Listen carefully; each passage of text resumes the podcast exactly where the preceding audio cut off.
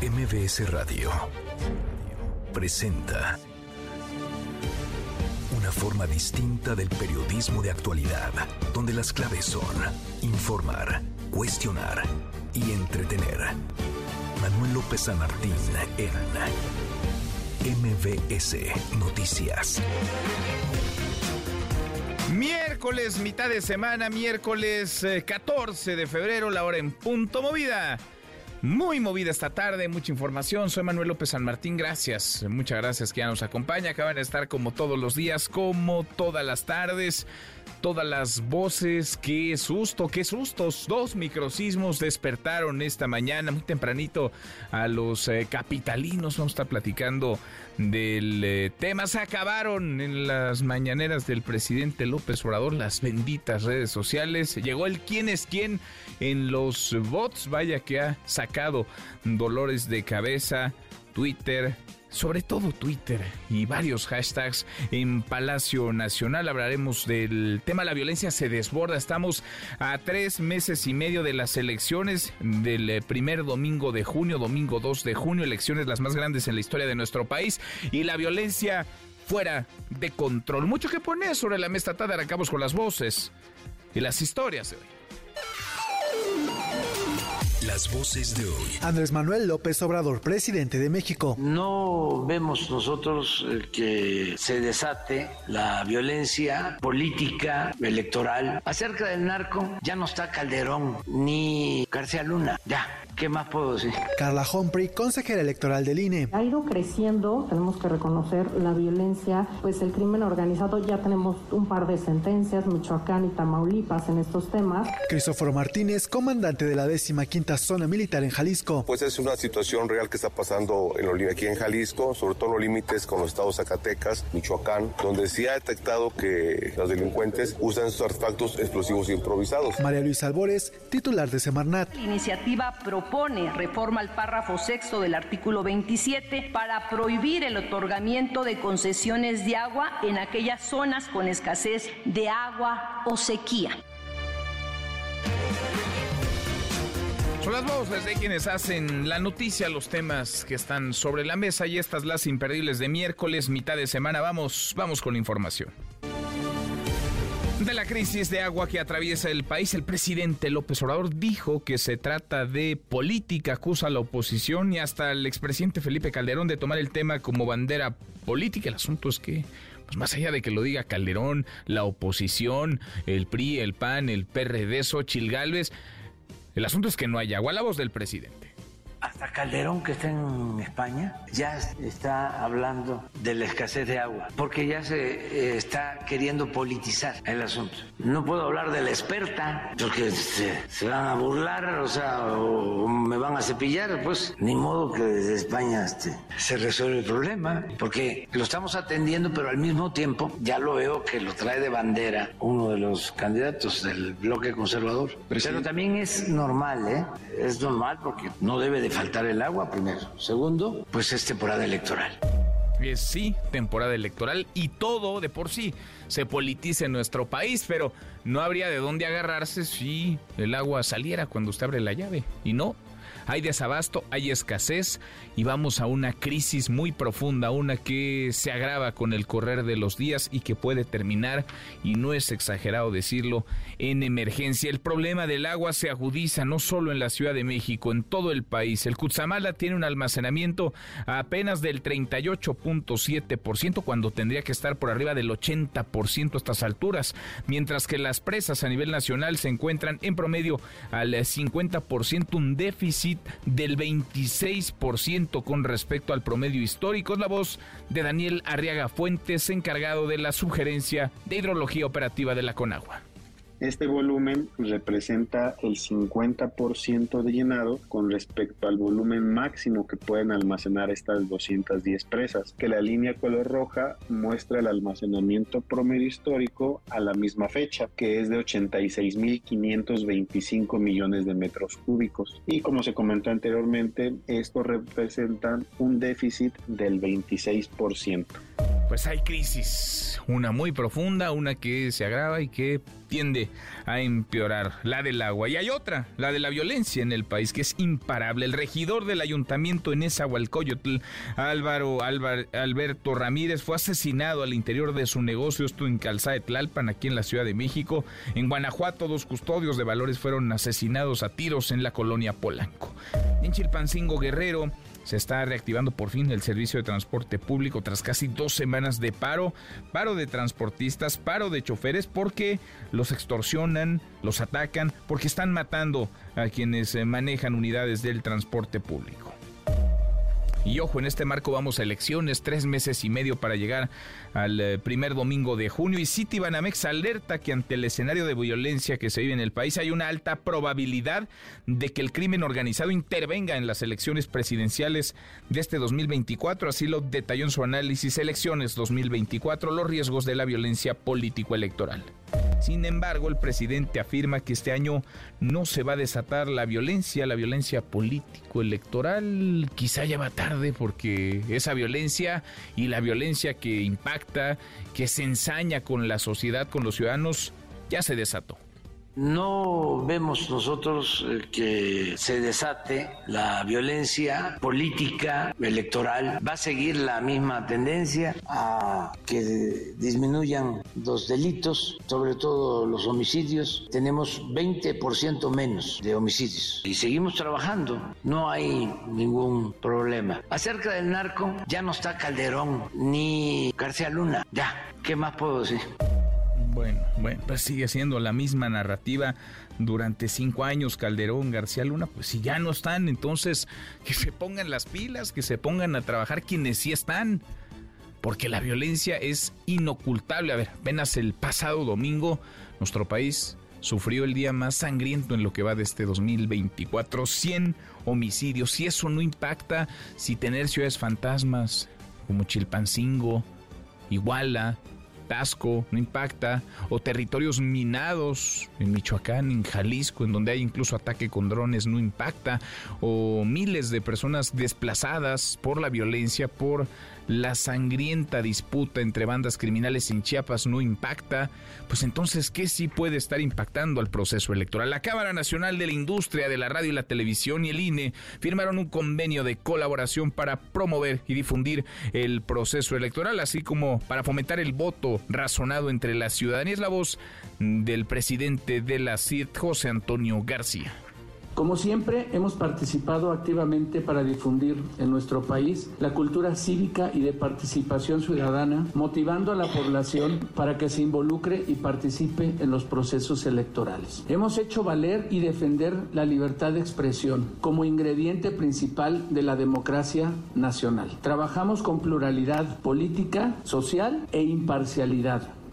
Bueno, pues eh, que haya suerte, todos tendremos que poner nuestro granito de arena insisto, lo que amenaza con ensuciar, con empañar o está ensuciando, ya está empañando el proceso electoral, es la violencia. Y esa es la principal tarea, la principal responsabilidad y obligación del Estado garantizar la seguridad de sus ciudadanos. En otro tema, la candidata presidencial de la Alianza PAN PRI PRD se reunió ayer en audiencia privada con el Papa Francisco durante fue Europa, eh, estuvo en Madrid, eh, de ahí se desplazó a Roma, estuvo en el Vaticano.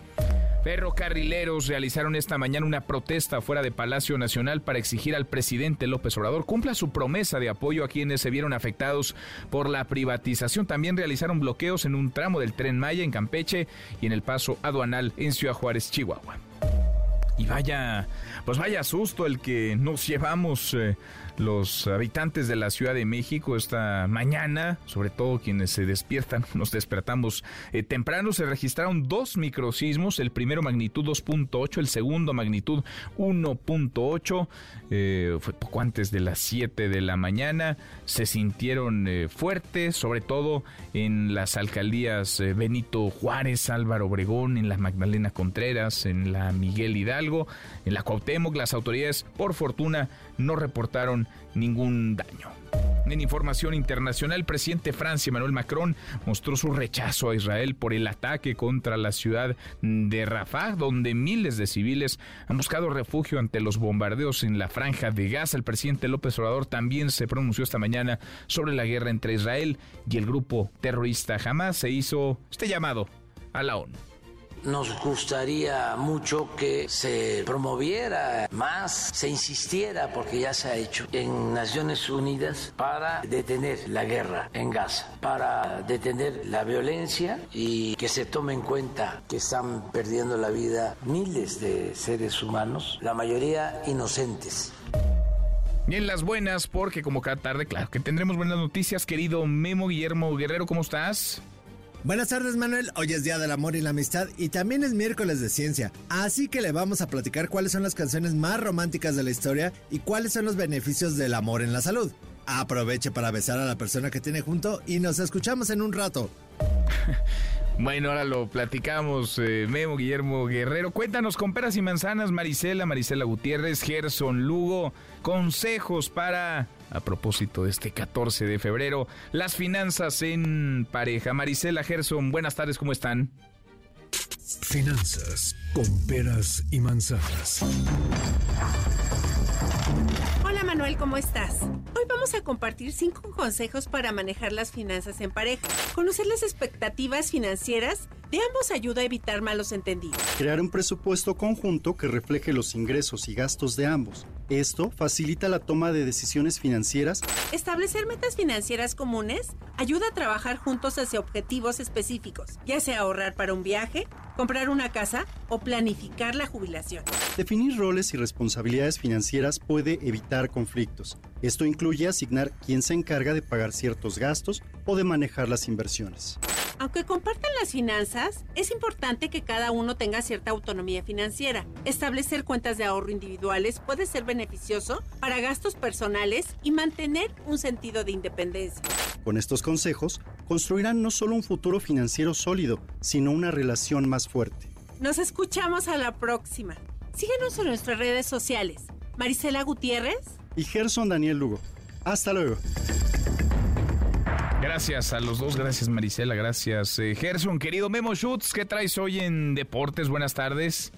¿Cómo estás, querido Manuel? Fuerte, fuerte abrazo. Hoy día del amor y la amistad y también día pambolero. Y es que hay fútbol en todos los frentes. Estaremos hablando de la Conca Champions. Las Chivas el día de ayer obtuvieron su boleto a la siguiente ronda. Ahora esperando rival del América frente al Real Estelí, conjunto de Cuapa que busca la remontada en la ciudad de los deportes, no en la cancha del Estadio Azteca, porque hubo un compromiso previo de un concierto, pero buscar remontar frente al cuadro nicaragüense, ese 2 por 1 en uno de los eh, resultados más sorpresivos que ha habido, pues desde que yo tengo memoria. También eh, Tigres frente a Vancouver en más actividad de la CONCACAF Champions Cup. En la Liga MX, partido adelantado de la jornada 9, los Pumas que estarán visitando al Atlas. Será un partido sin duda que llama mucho la atención en eh, la actividad de la Champions. El Paris Saint-Germain que enfrentará a la Real Sociedad y la Lazio frente a la Bayern Múnich. Estaremos hablando de Nacho Ambriz también, que es nuevo director técnico de Santos, NBA, NFL y mucho más. Ahora nos escuchamos, Manuel, fuerte abrazo. Fuerte abrazo, viene cargadita en la nube de los deportes este miércoles. Hasta aquí el resumen con lo más importante del día, Día del Amor y la Amistad. Más allá de que algunos eh, lo festejen, algunos los más cursis estén pues eh, pasándole, disfrutándolo, que bueno, aprovechen. Pues vale la pena revisar cómo ha evolucionado también el amor, las relaciones eh, de pareja y también cómo el delito se ha ido metiendo en esas nuevas dinámicas, sobre todo en las redes sociales. Vamos a platicar poco más adelante con el eh, presidente del Consejo Ciudadano para la Seguridad y la Justicia de la Ciudad de México, con Salvador Guerrero Chiprés, porque las extorsiones y los robos asociados a fraudes amorosos van para arriba. De eso queremos platicar con ustedes. Esta tarde cada vez más parejas se conocen en línea a través de apps, a través de redes sociales, Facebook, Instagram, eh, Twitter, no creo porque en Twitter todo el mundo se está peleando, pero bueno, habrá quien encuentre el amor también en Twitter. ¿Ustedes han buscado el amor en las redes sociales, sí o no? Opine arroba en noticias o lo han encontrado a lo mejor. Nuestro WhatsApp 5524 eh, 99125. Viene el teléfono en cabina 5166 1025. Ahora volvemos al tema. Antes vaya susto, vaya sustos los de esta mañana. Dos microsismos que se sintieron en buena parte de la Ciudad de México. Juan Carlos Alarcón, Juan Carlos, ¿cómo estás? Buenas tardes. Me da gusto saludarte, Manuel. Gracias. Muy buenas tardes a todos. Saldo blanco en la capital del país luego de los sismos registrados esta mañana con epicentro en la alcaldía Magdalena Contreras. Lo informó muy temprano el jefe de gobierno Martí Batres en su cuenta de la red social X. Reportes de la Secretaría de Gestión Integral de Riesgos y Protección Civil por su parte señalan que el primer evento ocurrió a las 6 de la mañana con 42 minutos con magnitud 2.8 al norte de la alcaldía Magdalena Contreras. El segundo a las 6.43 de magnitud 1.8 en la misma demarcación. Estos sismos fueron percibidos en algunas colonias, principalmente de las alcaldías Magdalena Contreras, Álvaro Obregón, Benito Juárez y desde luego Miguel Hidalgo todas las instalaciones estratégicas de la Ciudad de México, Manuel, están sin novedad luego de la revisión que llevaron a cabo las unidades de protección civil internas de las diferentes dependencias. De acuerdo con el sistema de alerta sísmica mexicano, esta no se activó debido a que se trató de movimientos telúricos con epicentro en la Ciudad de México. Los microsismos que ocurren ocasionalmente en el Valle de México suelen presentar magnitudes pequeñas menores a los 3.8 de magnitud y también pueden generar aceleraciones que los hacen perceptibles solamente en la zona próxima al epicentro, como ocurrió justamente esta mañana. La Secretaría de Gestión Integral de Riesgos reportó saldo blanco luego de establecer y mantener comunicación con las unidades de protección civil de las 16 alcaldías y con los servicios urbanos que al momento funcionan de manera normal. Esta dependencia junto con la Secretaría de Seguridad Ciudadana implementaron desde luego varios protocolos, uno de ellos el de seguridad y vigilancia, la Secretaría de Seguridad con el sobrevuelo de cuatro helicópteros cóndores que informaron que todo se encontraba en calma después de haber hecho los recorridos en las 16 alcaldías y principalmente como lo hemos establecido, Álvaro Obregón, Benito Juárez, Magdalena Contreras y Miguel Hidalgo. Manuel, el reporte que tengo. Bueno, pues sí, sí se sintió, no se escucha, ya sabemos la alerta sísmica porque los microsismos ocurren debajo de nosotros en el Valle de México, pero pues sí, sobre todo tan temprano como que sí cambian la dinámica del día uno despierta más acelerado, más movido. Gracias, Juan Carlos.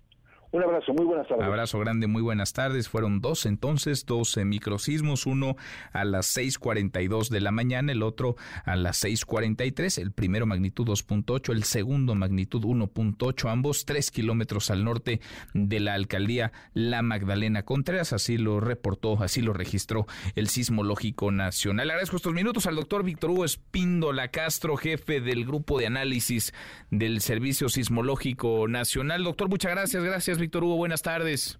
Muy buenas tardes, un gusto estar con ustedes. Igualmente, muchas gracias por eh, platicar con nosotros. ¿Qué son estos eh, microsismos? Porque parece cada vez son más frecuentes en la Ciudad de México, doctor.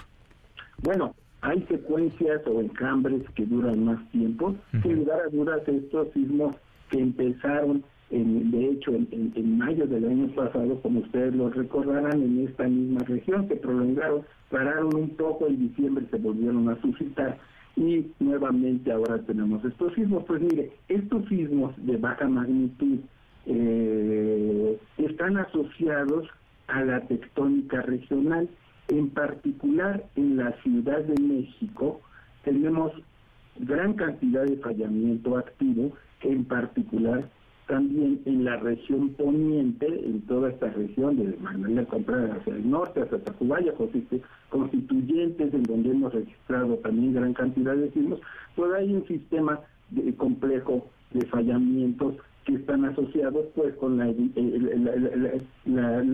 dinámica que tiene en la cuenca del Valle de México como parte del eje volcánico. Ahora, hay una falla o así se ha denominado, ¿cómo le llamaríamos? Plateros Miscuá, que estaba revisando información. ¿Es, ¿Es una falla nueva? ¿Es una falla que se activó? ¿Es una manera de denominar, digamos, al trayecto, a la trayectoria que están teniendo estos, estos microsismos? ¿Qué es eso de Plateros Miscuac, doctor? Pues mire, eh, los colegas del Instituto de Ingeniería eh, hicieron un análisis en la región y también por algunos daños que, que, se observan en la región, entonces hay un agrietamiento en lo que es esta parte que ellos denominan eh, Miscuac plateros.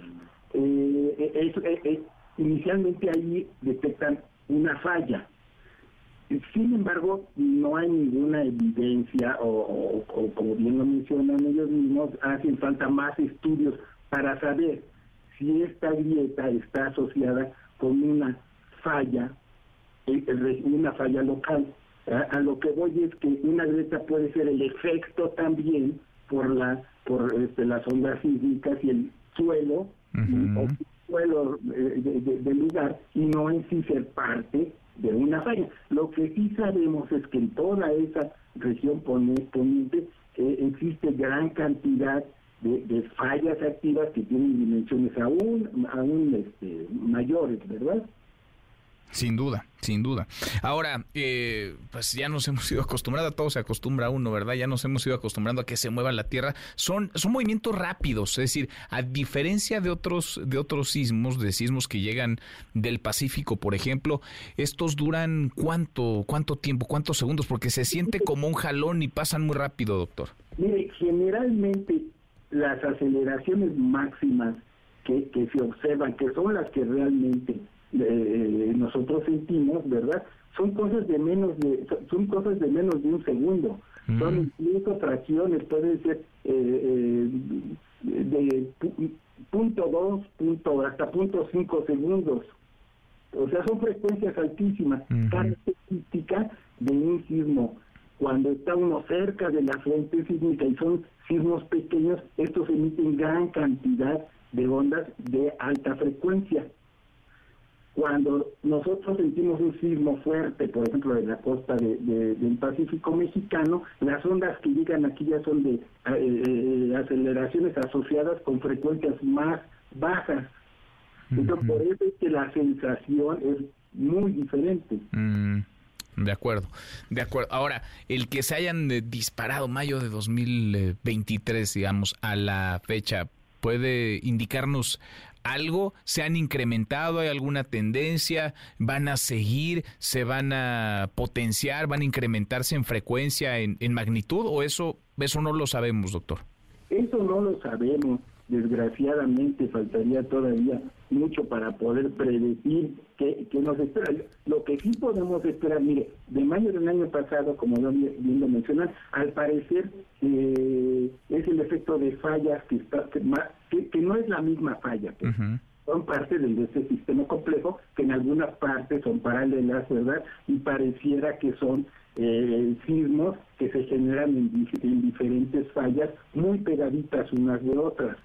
Entonces, esas, eh, eh, eh, las dimensiones de ese fallamiento, pues al parecer son grandes. Entonces, sí podríamos esperar, no, se puede, no se puede quitar la idea de que, de que ya no va a ocurrir otro sismo. puede ocurrir, sí puede ocurrir un sismo mayor. Si pudiera ocurrir un sismo mayor, estoy hablando eh, de magnitud 4, 4, 5, por las dimensiones de esas fallas. En esa falla, o sea, en la Ciudad de México, en esta falla que está debajo de nosotros, en el Valle de México, doctor. En esta falla, en, estas fallas poniente, ¿sí? En la región poniente sí podría ocurrir un signo de mayor magnitud. Esperemos que no, esperemos que que, porque son esfuerzos que se van que, se van liberando poco a poco. Tampoco le puedo decir que la gran cantidad de sismos con eso ya se liberó toda la energía, no, pero digamos que es característico de, los enjambres sísmicos en la región del eje volcánico, se viene una secuencia de, de, varios sismos en un periodo de tiempo y luego disminuye. Pero sin lugar a dudas, tarde o temprano pues puede ocurrir un sismo de mayor magnitud, sino ahora en un futuro. Pues sí. Pues sí, a eso estamos expuestos. Vivimos en una zona en una zona sísmica, hemos avanzado un montón en el terreno de la prevención y de la protección civil, pues a seguir hablando del tema y a esperar que no llegue un sismo eh, mayor, que no pase del susto. Doctor, gracias, muchas gracias por platicar con nosotros. Gracias a ustedes por la atención. Gracias, muy buenas tardes. El doctor Víctor Hugo Espíndola Castro, jefe del Grupo de Análisis del Servicio Sismológico Nacional. Estos dos sismos muy temprano el día de hoy, este miércoles. Eh, el primero de ellos, magnitud 2.8. El segundo, magnitud 1.8. El primero a las 6.42, el segundo a las 6.43, ambos 3 kilómetros al norte de la alcaldía La Magdalena Contreras. La hora con 24, pausa, volvemos, volvemos, hay más. Siga a Manuel López San Martín en redes sociales. Twitter, Facebook y TikTok. M. López San Martín. Continúa con la información con Manuel López San Martín en MBS Noticias. MBS Noticias con Manuel López San Martín. Continuamos. Seguimos casi, llegamos a la media hora con 27. Hemos hablado mucho de lo que ocurre en Chilpancingo, Guerrero, una situación eh, de crisis, de violencia, de inseguridad, donde parece el crimen se impone a la autoridad. Los gobiernos, ¿será que por primera vez en un buen rato hay buenas noticias desde Chilpancingo? Fernando Polanco, Fernando, ¿cómo estás? Muy buenas tardes. ¿Qué Manuel? Buenas tardes a ti a todo el auditorio. Este miércoles se reactivó el transporte público urbano en Chilpancingo tras una semana y media de suspensión por ataques armados contra choferes. También el servicio foráneo con destino a esta ciudad reanudó labores, con la excepción de las rutas Azumpango y Chichihualco, cabeceras municipales de Eduardo Neri y Leonardo Bravo, respectivamente, en la región centro de Guerrero.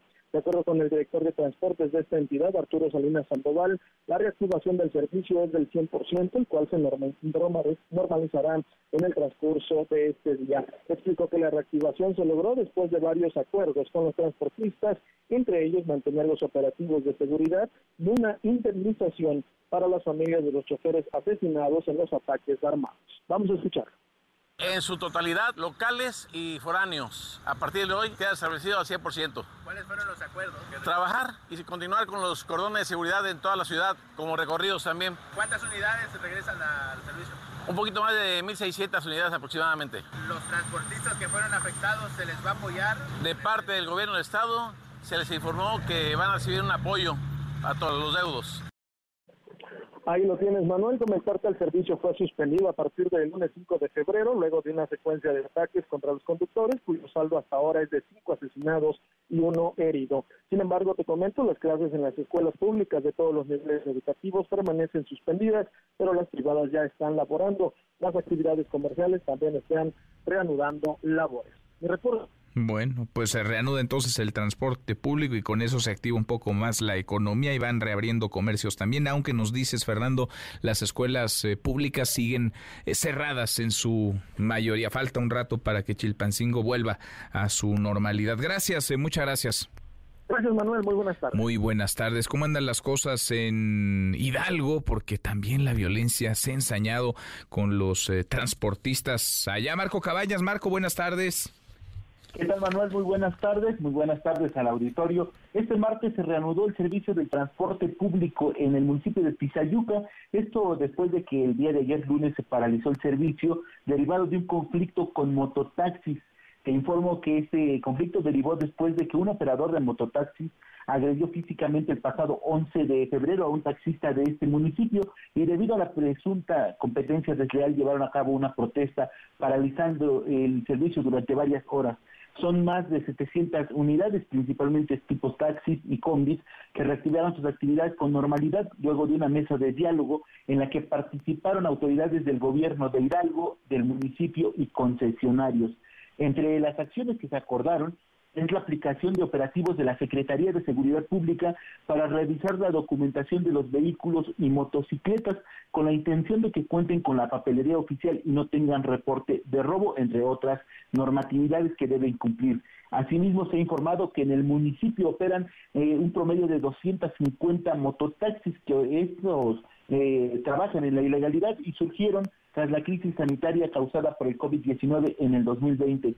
Te comento, Manuel, también que los operadores de transporte público han pedido condiciones de seguridad, asimismo, pues que las autoridades llevar a cabo los operativos correspondientes para frenar la operación clandestina de estos denominados mototaxis. Esta es información. Bueno, pues ahí van también eh, volviendo a la normalidad, reanudando el servicio pero sigue la amenaza latente de esta, pues de esta disputa, esta batalla que se lleva entre las patas a los ciudadanos. Gracias, Marco, muchas gracias.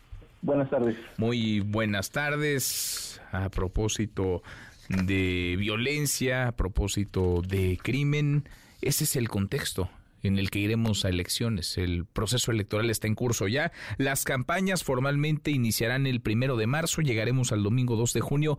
¿Bajo qué situación? Porque hay partes, no pocas, del territorio nacional o en disputa entre bandas criminales o bajo control de la delincuencia organizada. Nora Bucio, Nora, buenas tardes, ¿cómo te va? Manuel, te saludo con gusto y de la misma forma a la audiencia. Te comento que el Colegio de México analizó el comportamiento de la violencia electoral en los últimos años en México y a través del estudio Urnas y Tumbas determinó que el 85% de los asesinatos de candidatas y candidatos se trata de aspirantes a cargos municipales. La mayoría de las víctimas son opositores al alcalde en turno y solo el 8% de quienes fueron atacados recibieron amenazas previas.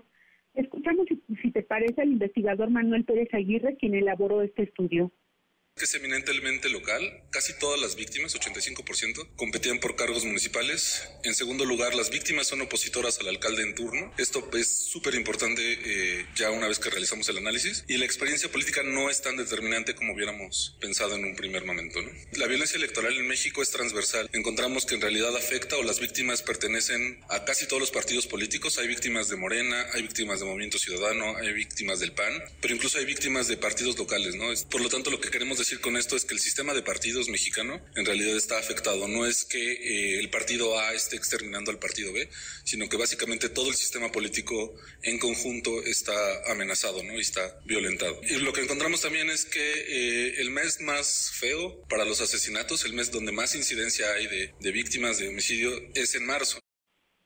Además, uno de los hallazgos más relevantes es que los ataques son fulminantes sin amenazas previas, lo que obliga, dijo el autor, a repensar los protocolos de seguridad que se basan en niveles de riesgo por amenazas para otorgar protección a las y los aspirantes.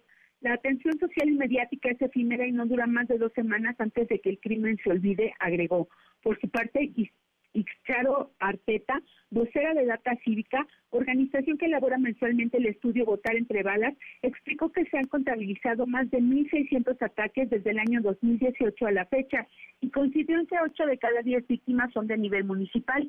Para el año 2023 registró la organización 574 ataques en contra de personas que habían manifestado su deseo de contender en algún proceso electoral y señaló que uno de los temas que más genera alerta, Manuel, es que en varios de los asesinatos documentados las víctimas no tenían posibilidades de ganar. Escuchemos a Ixtaro Arteta en varios de los asesinatos que encontraron, ese, esa persona no tenía ni siquiera como posibilidades reales de ganar. Entonces, ¿por qué matan a alguien que no tenía ni posibilidades de, reales de ganar? La hipótesis que plantean y que creo que nos puede dejar frías a todos es que simplemente es un mensaje, ¿no? Eh, es una demostración del poder fáctico y de que nadie puede, de que así le va a ir a quien intente oponerse a ese poder fáctico. Cabe agregar que de acuerdo a estas investigaciones, en el periodo de Vicente Fox Quesada como presidente del 2000 al 2006, se registra solo un candidato asesinado y 23 políticos muertos. Con Felipe Calderón, siete candidatos y 66 políticos perdieron la vida asesinados. Con Enrique Peña Nieto fueron 54 candidatos asesinados y 213 políticos ejecutados. Y finalmente, lo que va del gobierno de Andrés Manuel López Obrador, hay 36 candidatos asesinados y 432 políticos ejecutados. Mm. Manuel, la información. Bueno, pues ahí están los datos, las cifras duras. Gracias, eh, muchas gracias, Nora. Muy buenas tardes. Muy buenas tardes. A propósito de violencia política, mataron a un regidor del ayuntamiento de Nezahualcóyotl, el Estado de México. Juan Gabriel González. Juan Gabriel, buenas tardes. ¿Qué tal, Manuel Auditorio? Muy buenas tardes. La noche de ayer martes fue asesinado a balazos el octavo regidor del municipio de Nezahualcóyotl, Álvaro Alberto Ramírez Zurita. El homicidio del edil emanado del partido Movimiento Ciudadano ocurrió afuera de un negocio de accesorios y autopartes de la alcaldía Coyoacán, Ciudad de México, sobre calzada de Tlalpan. Las primeras versiones indican que hombres armados abrieron fuego directo en contra del regidor Ramírez Zurita y uno de sus acompañantes. El político mexiquense falleció en el lugar y la otra víctima también perdió la vida cuando era atendida en un hospital. Álvaro Alberto era representante de la comuna de Nezahualcóyotl, Estado de México, desde el primero de enero del 2022 y concluiría su encomienda el 31 de diciembre del 2024.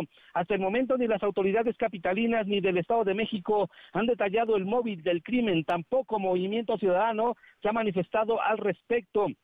El alcalde de Nezahualcóyotl, Adolfo Cerqueda Rebollo, confirmó la muerte del regidor y manifestó sus condolencias. Decirte que este es el segundo homicidio de impacto político que se registra en torno al Estado de México, ya que el pasado fin de semana fue asesinado Jair Martín Romero, aspirante de Morena a una diputación federal por Ecatepec, hecho ocurrido en la colonia Santa Clara, donde varios sujetos le dispararon y también mataron a su hermano Joan. Así se pone el entorno político a dos semanas de arrancar las campañas federales en el Estado de México. y arranca probablemente el primero de marzo. Son dos asesinatos, un aspirante a la candidatura una diputación federal por el municipio de Catepec de Morena y ahora este regidor del ayuntamiento de Nezahualcóyotl, dos asesinatos, digamos, de alto impacto en menos de cinco días. Gracias, eh, muchas gracias Juan Gabriel.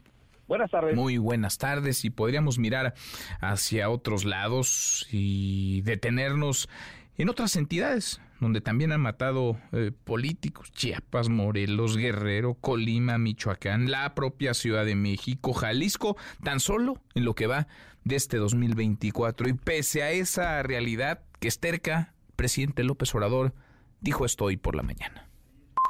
No vemos nosotros eh, que se desate la violencia política electoral. Va a seguir la misma tendencia a que disminuyan los delitos, sobre todo los homicidios. Tenemos 20% menos de homicidios y seguimos trabajando. No hay ningún problema. Acerca del narco, ya no está Calderón ni García Luna. Ya, ¿qué más puedo decir? En MBS Noticias, el análisis de Gabriel Guerra Castellanos. No hay ningún problema, dice el presidente López Obrador. Ya no están Calderón ni García Luna. Qué bueno, pues que se ocupen quienes sí están, quienes están a cargo en teoría las autoridades, los gobiernos que tienen una enorme responsabilidad en el proceso que está en curso, el proceso electoral, la elección que está a la vuelta de la esquina, menos de cuatro meses. Estamos a tres meses y medio de llegar al domingo 12 de junio. Querido Gabriel, Gabriel Guerra Castellanos, qué gusto saludarte. ¿Cómo estás? Igualmente, mi querido Manuel, muy buenas tardes y muy feliz día de San Valentín a quien lo festeje porque, híjole, por lo pronto ya nos eh, cargó un poquito el tráfico, por lo menos aquí en la Ciudad de México. Manuel, pero eh, fíjate, ahorita que que citabas las palabras del presidente y que, que nos pusiste el audio. Pues sí, en efecto, eh, ya no está García Luna, eh, en efecto sí hay una disminución gradual de los asesinatos desde su punto más alto, que fue este sexenio, pero el hecho es que la violencia político-electoral sigue presente y es una amenaza a todos niveles, sobre todo el municipal, hay que decirlo, eh, pero eh, no, no, es solamente, Manuel, el asesinato de un candidato o de un aspirante o de un precandidato que son ya de por sí graves, eh, preocupantes, alarmantes, pero la amenaza de la violencia que hace que pues algunos aspirantes se retraigan, que otros declinen o que se cuestionen si realmente vale la pena contender por cargos cuando no tienes ningún mecanismo de protección, de seguridad, y cuando quedas a expensas, además, si ganas, quedas a expensas de que si un día los eh, criminales se cansan de ti o se molestan contigo por la razón que fuera, pues te llaman a cuentas.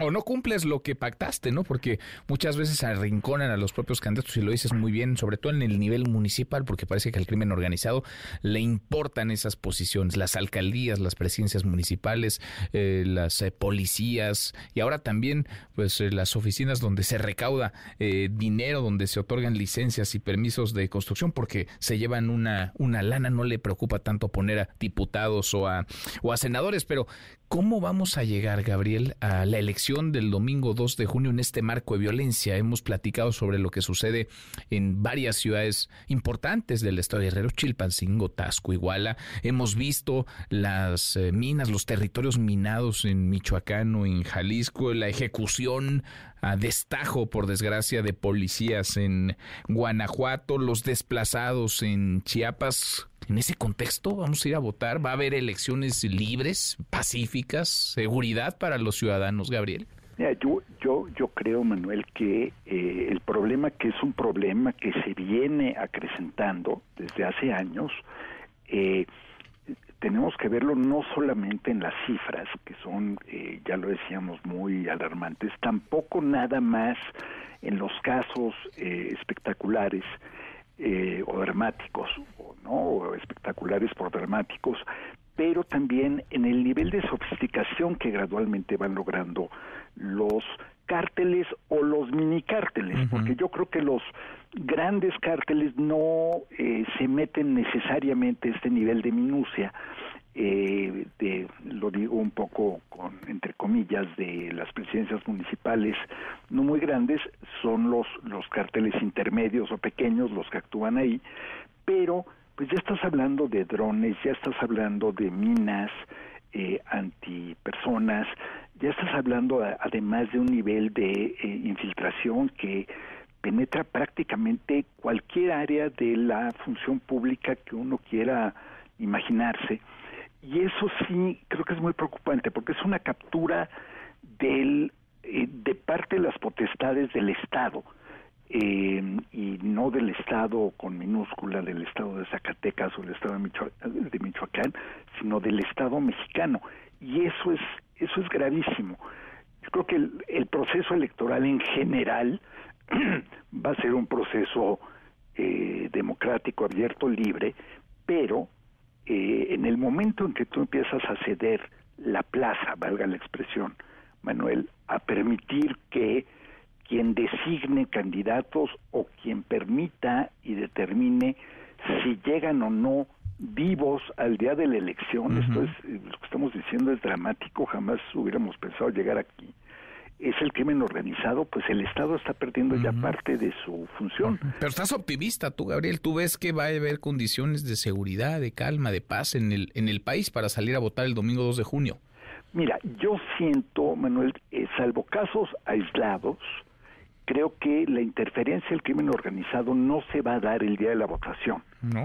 Se va a dar antes. Mm. Y se va a dar antes en los procesos de selección de candidatos, en los procesos de intimidación de candidatos o de aspirantes y por supuesto en las ejecuciones que estamos viendo, los asesinatos de aspirantes a cargos públicos que seguramente no quisieron o no pudieron pactar eh, desde ahorita, porque lo que sucede es que llega el narcotráfico y te dice, bueno, te vamos a dejar llegar a la elección y te vamos a dejar ganar o vamos a propiciar que ganes si te comprometes a X o Y.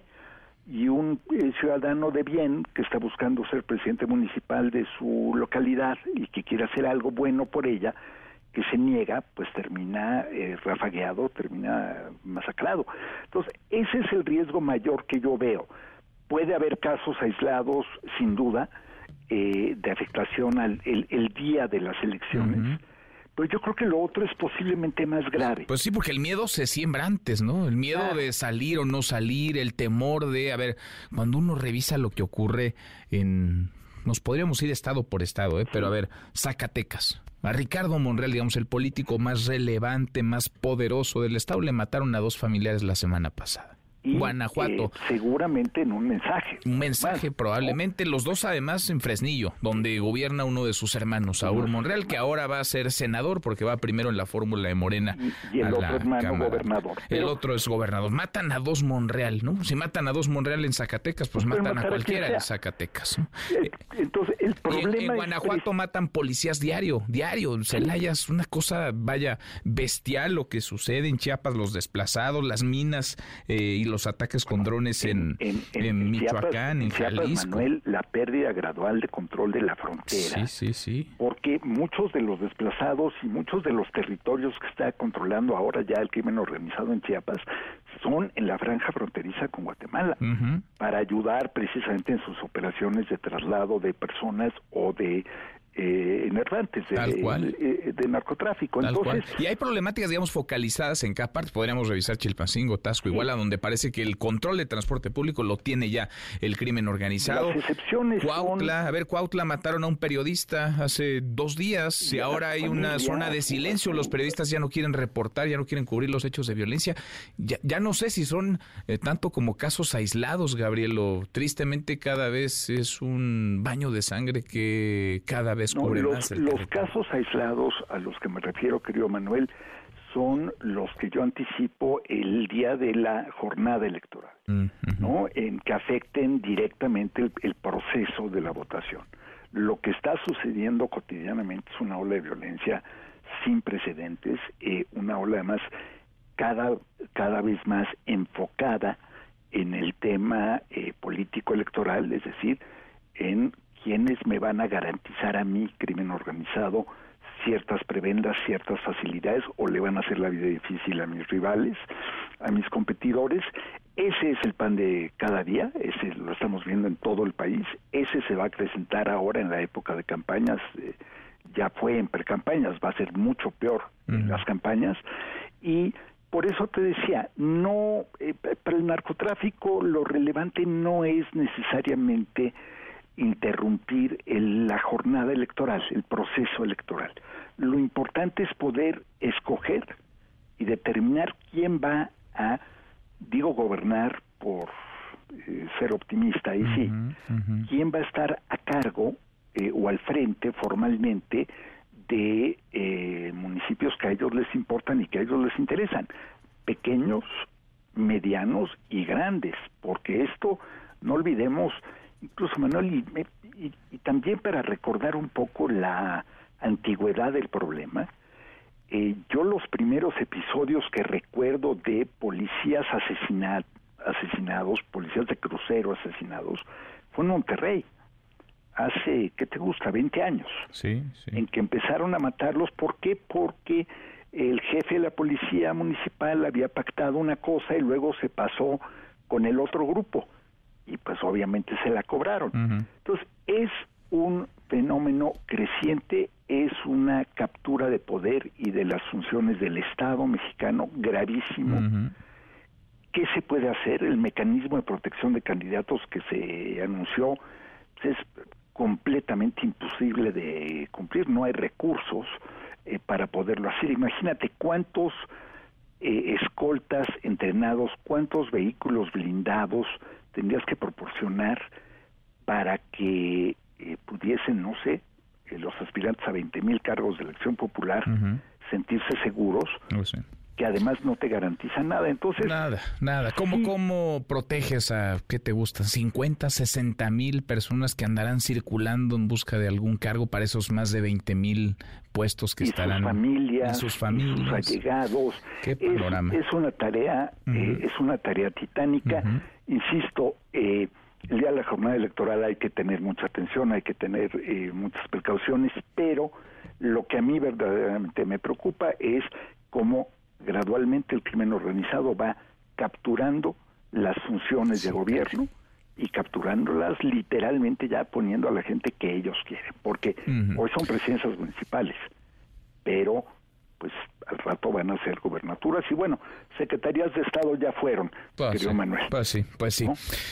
Qué panorama. En esas andamos y así iremos a votar el domingo 2 de junio. Abrazo grande, gracias. Muchas gracias, querido. Otro fuerte, querido Manuel. Muy buenas tardes, Gabriel Guerra Castellanos, con su análisis como cada semana.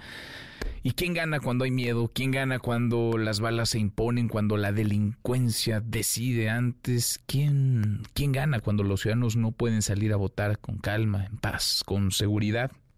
¿Quién? 10 para la hora. Pausa, volvemos. Volvemos, hay más. Redes sociales para que siga en contacto: Twitter, Facebook y TikTok. M. López San Martín. Continúa con la información con Manuel López San Martín en MBS Noticias. Ya estamos de regreso. MBS Noticias con Manuel López San Martín. Continuamos. Los numeritos del día. Citlali Sáenz, Citlali, qué gusto, qué gusto saludarte, ¿cómo estás? Hola Manuel, buenas tardes a ti, buenas tardes también a nuestros amigos del auditorio. Te presento a continuación cómo están operando en esta jornada de media semana los principales indicadores en los Estados Unidos y en nuestro país. El Dow Jones Industrial está registrando un ligero avance de 0.05%, mientras que el indicador que agrupa las empresas tecnológicas, el Nasdaq, está perdiendo 1.60% y también gana el S&P BMW de la Bolsa Mexicana de Valores 0.07%. Se cotiza en 56.951 1.12 unidades. En el mercado cambiario, el dólar en ventanilla bancaria se compra en 16 pesos con 56 centavos, se vende en 17 pesos con 58, el euro se compra en 18 pesos con 8, se vende en 18 pesos con 65 centavos. Finalmente, Manuel, te comento cómo se está cotizando la criptomoneda más conocida, el Bitcoin. Gana 3.06% y se compra en 881.675 pesos por cada criptomoneda. Manuel es mi reporte. Gracias, muchas gracias, Itlali. Buenas tardes. Economía y finanzas. Con Eduardo Torreblanca. Lalo, qué gusto, qué gusto saludarte, ¿cómo estás? Gracias igualmente, Manuel. Gusto en saludarte y poder saludar a las personas que nos escuchan. Buenas tardes. Muy buenas tardes, Lalo. Hemos platicado largo sobre la violencia que carcome a nuestro país y la violencia que ahora también empaña el proceso electoral. Vaya alerta esta que lanza City Banamex ante el escenario de violencia que se vive en el país. Hay una alta probabilidad, dicen, de que el crimen organizado intervenga en los comicios del próximo domingo 2 de junio, Lalo. ¿Cómo lo ves? Pues mira, eh, me parece que tiene pies y cabeza la sospecha, no solamente de un grupo tan importante en materia financiera como el que mencionas, sino también está en la mente de todos los mexicanos que estamos preocupados por la situación en el país. Y es que la delincuencia organizada ha ido ganando terreno en el ámbito económico, pero también lo ha intentado, lo ha hecho en el terreno político, ha eh, patrocinado o ha intentado patrocinar campañas desde hace ya muchos años, ha tratado de imponer candidatos, ha impuesto candidatos, cuando no les convienen los candidatos, los convence, los secuestra y los convence de que se retiren de la contienda. Esto ha este, sucedido hace poco tiempo.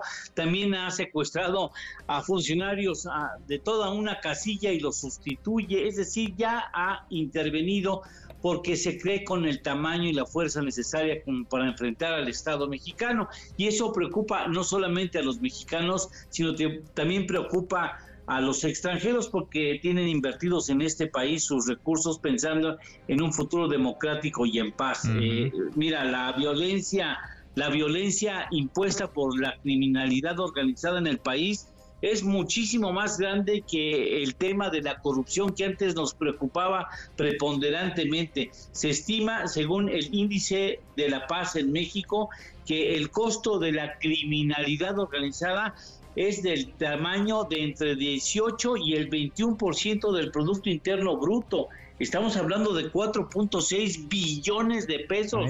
Imagínate ese recurso invertido en Pemex o en la promoción de la actividad económica. Pues el resultado sería muy distinto en México si no tuviéramos ese lastre. Y me imagino que sí existe preocupación y supongo que querrán intervenir. Esperemos que que sea lo menos posible y que podamos detener esa intervención en las cuestiones democráticas. Pues sí, es eh, preocupante, es eh, delicado, Lalo, el que se ponga sobre la mesa, porque no es ningún secreto. Vaya, hay quien lo pone ahora ya en papel blanco y negro, pero no es ningún secreto que hay regiones del país, regiones enteras y no solamente zonas aisladas, pueden ser municipios urbanos eh, bajo control total o parcial del crimen del crimen organizado. Postre, Lalo, tenemos postre. Claro que sí, acaba de darse a conocer por Eurostat la estadística del Producto Interno Bruto, primera lectura del Producto Interno Bruto de la zona euro, con un avance en el cuarto trimestre del año pasado de 0.1%. 0.1% cuando en el tercer trimestre estaban en 0%, lo que hace que técnicamente esté un poquitito más lejos de la recesión económica, mucho más cerca de la recesión en Europa que Estados Unidos. ¿eh? Mira, interesante el, el dato para no perder perspectiva. Abrazo grande, gracias Lalo. Gracias, Manuel. Buenas tardes, buen provecho al auditorio. Muy buenas tardes, es Eduardo Torreblanca. Laura en punto. Tenemos, como todas las tardes, claro que tenemos buenas noticias. Gracias, Manuel. Estamos Hoy es miércoles de ciencia, ciencia loca, en esta edición especial del amor y la amistad. Sí, señor, señora, señorita, déle un beso a su pareja. Y si no tiene pareja, a quien esté junto a usted. Abacho, becho, abacho, becho y dice un quemón con estas notas. Enamorado es. Uno. ¿Está enamorado o enamorada? ¡Qué bonito! ¡Felicidades! En la primera etapa del enamoramiento, uno ni siquiera ve los defectos de la otra persona, si tiene los calcetines rotos o si se peina como Goku. ¿Sabe por qué? Esto es por la dopamina que actúa sobre la memoria del cerebro. Solo se acuerda de las cosas bonitas porque la dopamina viaja a la corteza prefrontal, bla, bla, bla, bla, bla. Pero eso no necesita saberlo usted. Disfruta esta etapa en la que no importa que si su novio o novia coma patitas de pollo, al fin que importa, abacho becho, otro abacho becho. enamorado es confundir lo mío con lo tuyo. Dos. ¿Cuáles son las canciones más románticas de la historia? Este asunto es muy subjetivo. Diferentes psicólogos han analizado cuáles son las canciones más cachichurris y en casi todas las listas sale lo siguiente. Always de Bon Jovi. I Will Always Love You de Whitney Houston.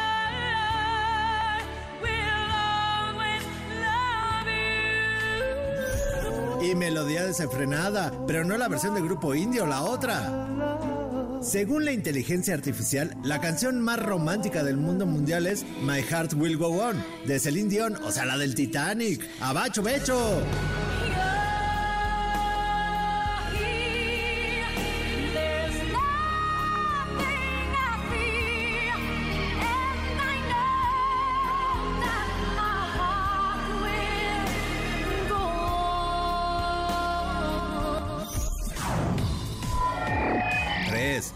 ¿No en el amor? ¿Es un Grinch como yo? Muy mal. La investigadora Stephanie Cacioppo de la Universidad de Oregon nos dice en su libro Wild for Love que estar enamorado reduce la depresión. Además, acelera las curaciones, reduce el dolor, mejora la salud inmunológica, ayuda a nuestra capacidad de resolver problemas y hasta aumenta la edad. Así que por un día, ríndase al amor, no sea una margueta, abacho becho, abacho becho, y que tenga usted un feliz miércoles.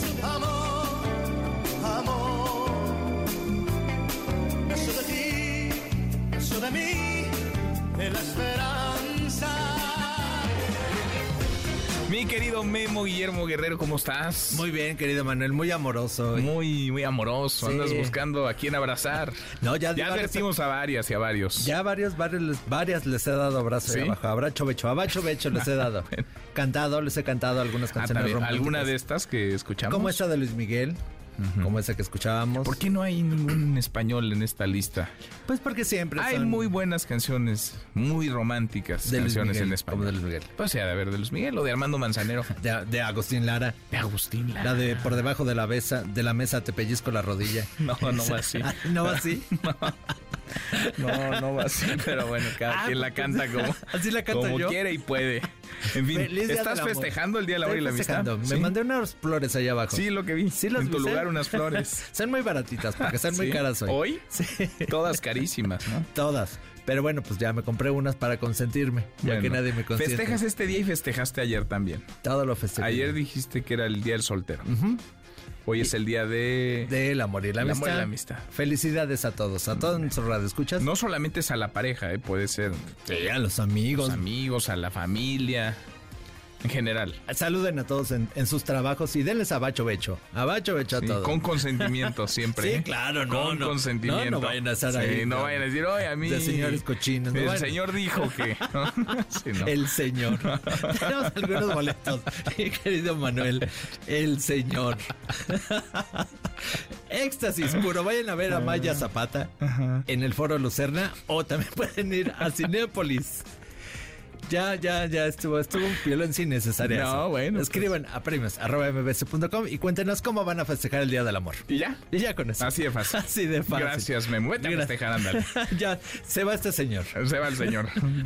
Sale de cabina. Gracias, Guillermo Guerrero. Oiga, y el Día del Amor y la Amistad, pues se festeja de distintas formas. Y también hay riesgos, porque ahora hay fraudes amorosos, extorsiones, robos asociados a través de apps, a través de redes sociales. Le agradezco estos minutos al doctor Salvador Guerrero Chiprés, presidente del Consejo Ciudadano para la Seguridad y Justicia en la Ciudad de México. Eh, Salvador, qué gusto escucharte. ¿Cómo estás? Buenas tardes. Buenas tardes y a ti y a toda tu audiencia, qué gusto escucharte Gracias. y que nos escuchen. Gracias por platicar con nosotros. Eh, ¿Han aumentado las, las extorsiones, los delitos, los fraudes, los robos asociados al, al amor a través de apps y de redes sociales, Salvador? Bueno, en principio sí, tanto el fraude amoroso, que es esto que puede ocurrir a través del engaño en aplicaciones, que se presentan con un perfil que no corresponde a la realidad, establecen confianza y después te dicen que hay una emergencia y les deposites por favor dinero para salir de ella o para pagar un viaje o algo médico o penal o de tránsito o lo que sea. El fraude amoroso propiamente dicho, como lo definimos nosotros en este contexto del que estamos hablando, ha aumentado 14% en el 2023 con respecto al año previo. Y la extorsión tiene un crecimiento también importante. Eh, y tenemos 6.155 reportes de sextorsión. A ver, el, el fraude amoroso te piden una lana. ¿Y la, y la sextorsión qué es, Salvador? Es la amenaza de destruirte, eh, digamos, eh, en tu reputación personal, patrimonial, familiar. Dice, oye, pues tengo este video donde estábamos tú y yo, que a lo mejor lo dio con consentimiento la víctima o sin consentimiento, pero tiene el video del victimario y dice, si no haces esto, que es entregar dinero, o mantener esta actitud o esto que te estoy pidiendo que hagas, o inclusive asociarte delincuencialmente conmigo para que hagas tal cosa, voy a revelar este video que grabé en este hotel tal día o en tu casa. Entonces esto es lo que llamamos extorsión, la amenaza de destruir tu reputación personal si es que no depositas parte de tu patrimonio o modificas tu actitud o comportamiento en la dirección que indica el victimario. Estos crecieron 24% el año pasado con respecto al año previo. Ahora, sobre el fraude amoroso, y ahora vamos a estas extorsiones, sobre el fraude amoroso, ¿cómo protegerse, cómo blindarse? Porque de pronto, me imagino, aparecen, surgen perfiles en redes sociales que se disfrazan, engañan a las víctimas. ¿Cómo es el modus operandi, digamos? Bueno, primero que nada se presentan con fotos o imágenes que parecen de revista, no digo de revista solamente como la revista en concreto, sino como cualquier imagen como de cine, por muy producidas, en donde revelan o parecen mostrar un nivel socioeconómico muy alto, ser más jóvenes, más atractivos, con más estilo, eh, con más proyección de vida, con cualquiera de esas imágenes, después de establecer cierta confianza, porque eligen a víctimas que identifiquen a través del diálogo que evidentemente están buscando algún tipo de vínculo romántico, amistoso o sexual. Establecida la confianza, les indican que tienen que entregar dinero por razones diversas. Entonces, frente a eso les decimos no enviar dinero, no regalos. Hay que aplicar este mecanismo muy sencillo. En el primer intercambio, con Zoom, conocer a la otra persona. Los delincuentes en general, 99% de los casos, evitan eh, circunstancias en las cuales puedan ser grabados o grabadas antes de la comisión del delito. Entonces, pedir esta interacción directa. Hay que evitar compartir información banca- bancaria, personal, copias de identificaciones, no pasaportes, ninguna información privada con alguien en Internet o en un sitio que no conste que es legítimo, asumiendo que ahora con la inteligencia artificial pues ha ocurrido también un aumento de la calidad de las clonaciones de páginas, ¿no? Entonces, todo eso tenerlo en cuenta.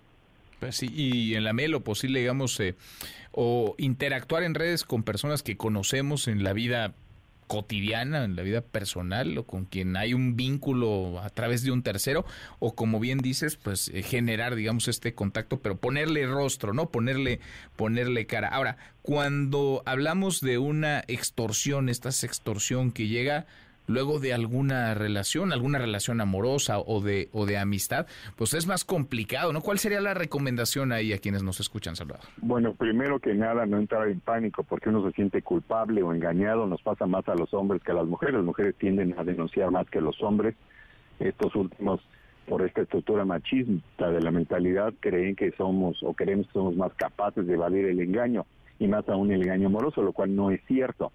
Entonces, en este sentido, hay que aplicar configuraciones de privacidad en redes sociales para limitar la exposición de la información personal, Mm. compartir con responsabilidad los fotos y videos, porque parte del tema es que nosotros no somos cautelosos. y yo creo que hay que abonar ahí en esa materia de precaución personal y autocuidado.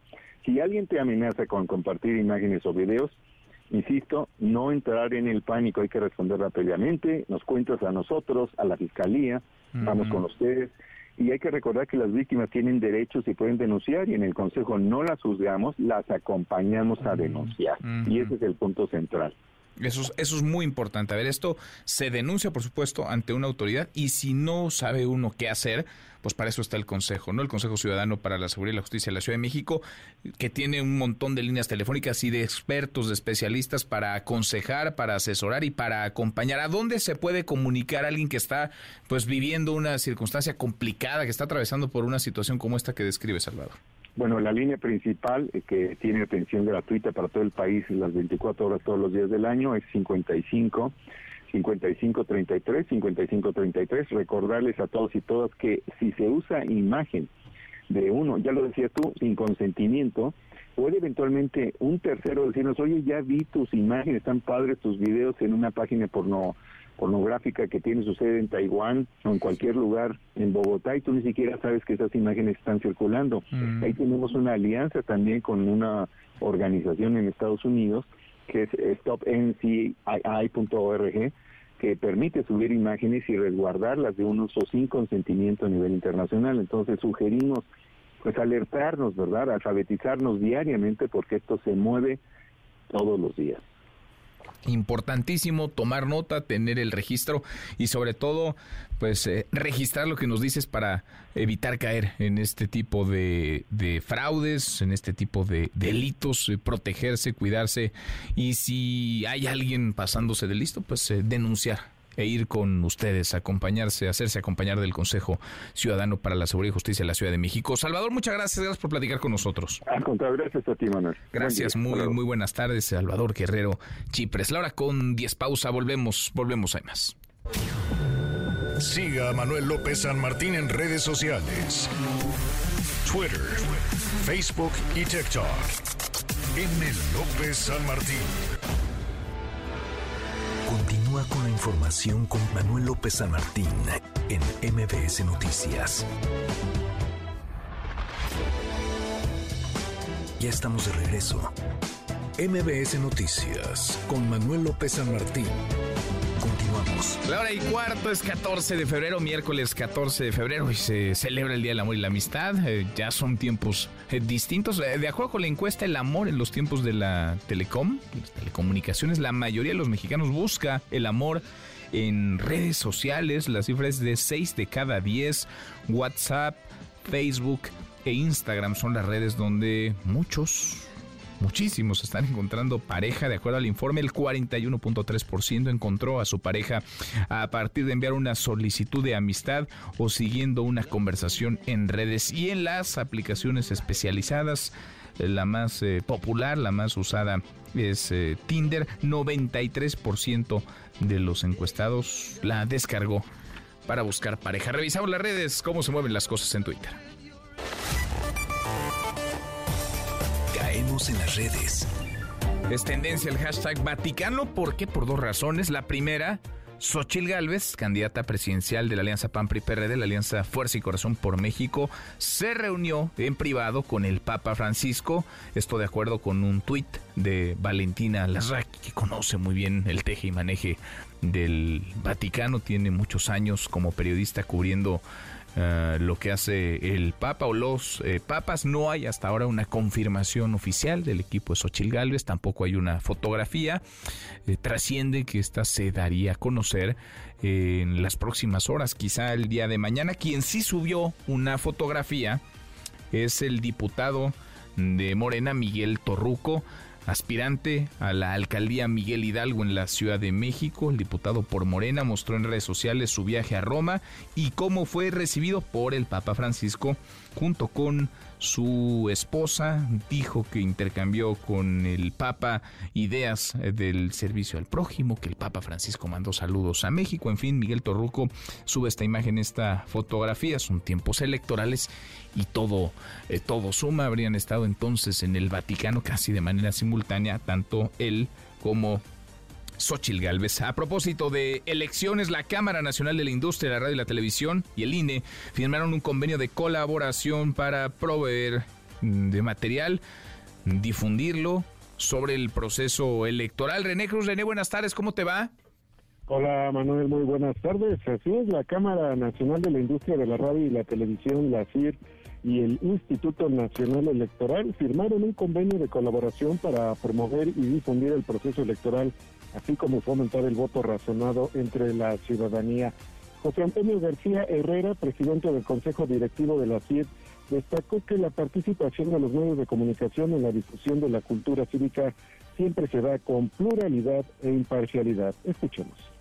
Como siempre, hemos participado activamente para difundir en nuestro país la cultura cívica y de participación ciudadana, motivando a la población para que se involucre y participe en los procesos electorales. Hemos hecho valer y defender la libertad de expresión como ingrediente principal de la democracia nacional. Trabajamos con pluralidad política, social e imparcialidad Asimismo, García Herrera puntualizó que la radio y la televisión juegan un papel fundamental para apoyar la estabilidad y gobernabilidad. Así lo dijo que nuestro compromiso como medios es trabajar bajo bases firmes, principios éticos, de verdad y de respeto y de confiabilidad, con el fin de que los ciudadanos ejerzan su voto de manera libre y razonada. A lo largo de la historia moderna de México y del mundo, la radio y la televisión han sido un factor fundamental para entender, comunicar e informar, pero también han sido un factor muy importante para apoyar la estabilidad y la gobernabilidad y desarrollo político de las naciones.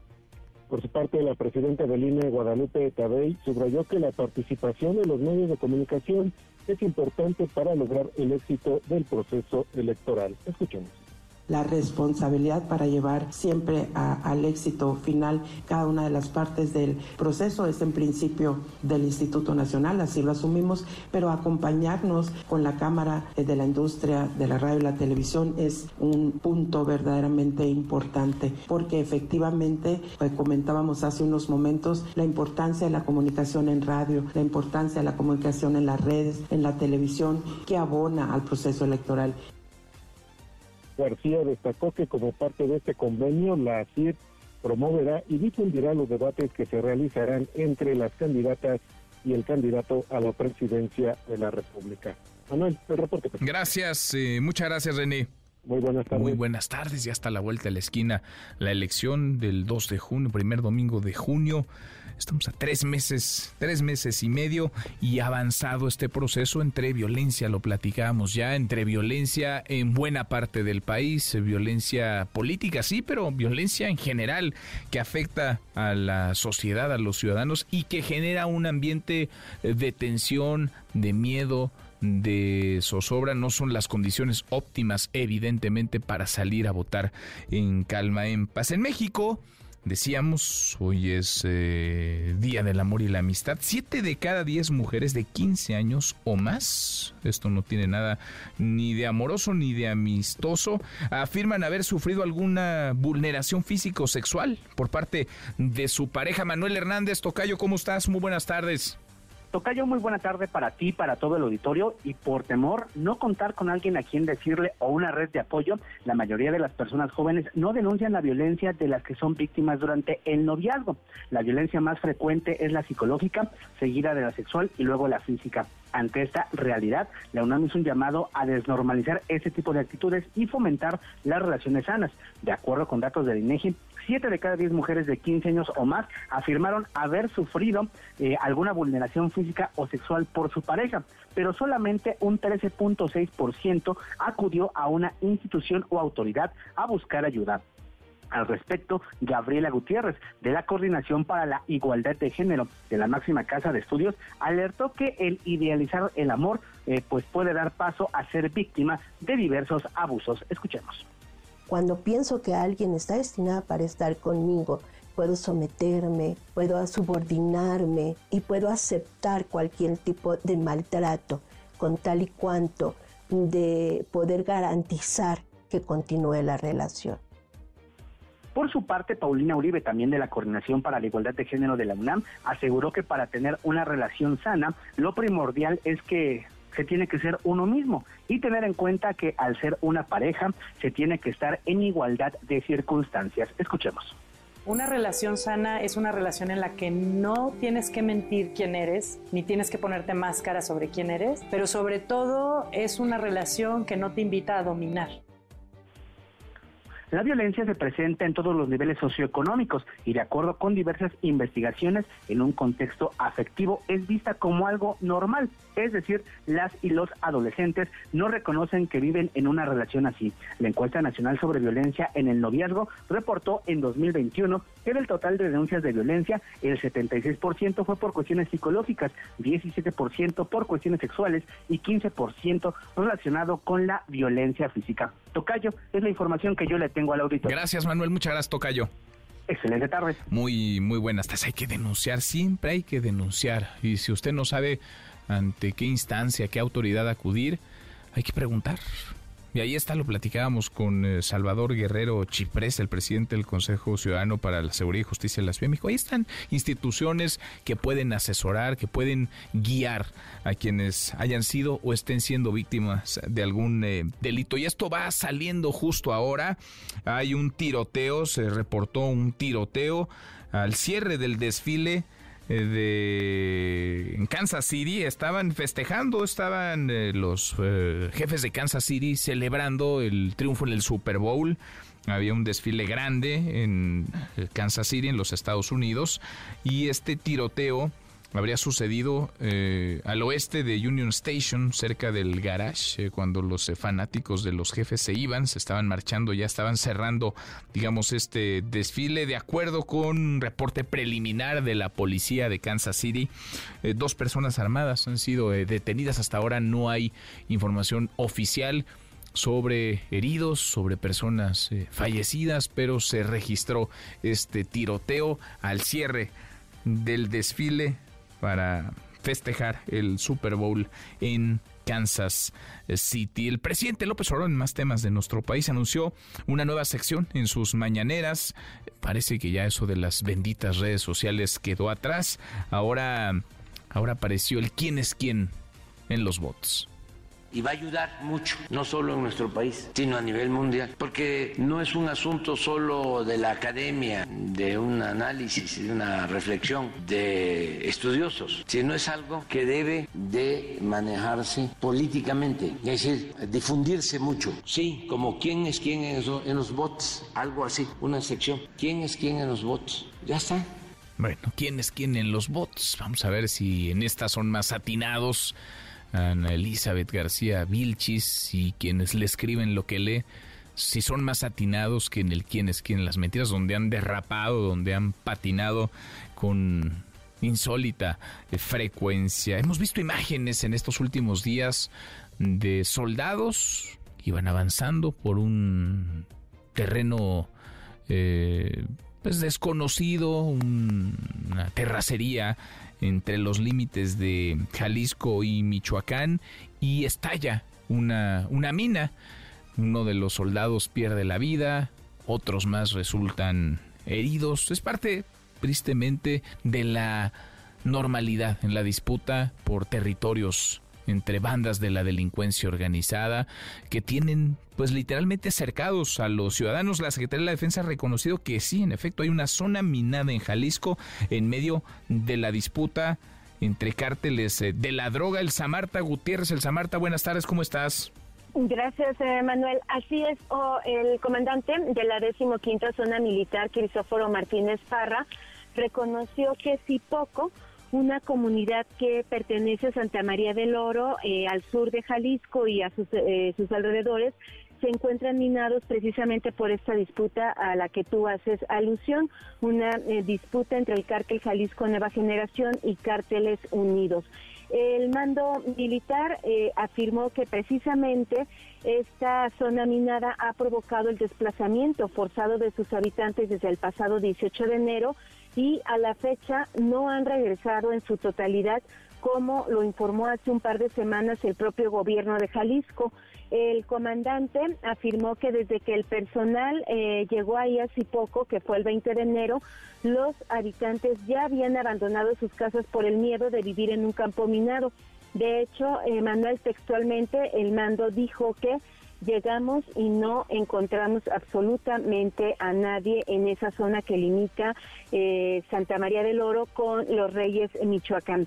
Si te parece, vamos a escuchar la voz de Crisóforo Martínez Parra, comandante de la 15 eh, zona militar, con sede eh, aquí en Zapopan, Jalisco pues es una situación real que está pasando en aquí en Jalisco, sobre todo en los límites con los estados Zacatecas, Michoacán, donde se ha detectado que los delincuentes usan estos artefactos explosivos improvisados. Y precisamente lo que estamos este, encontrando en aquella población de municipio de Santa María, específicamente, donde la población ha sido abandonó sus lugares por inseguridad y nuevamente estamos llevando a cabo trabajos de este de quitar estos artefactos y precisamente que la población regrese a sus comunidades nuevamente. Declaró que las minas están siendo colocadas por los dos grupos. Inicialmente se le atribuía eh, estas minas al cártel Jalisco Nueva Generación, pero ayer el propio mando militar Emanuel comentaba que también los cárteles unidos y el cártel de Sinaloa están eh, fabricando este tipo de minas terrestres o utilizándolas con el fin de evitar que uno u otro puedan avanzar en sus intenciones. Precisó que las minas son artesanales, inestables y fáciles de construir.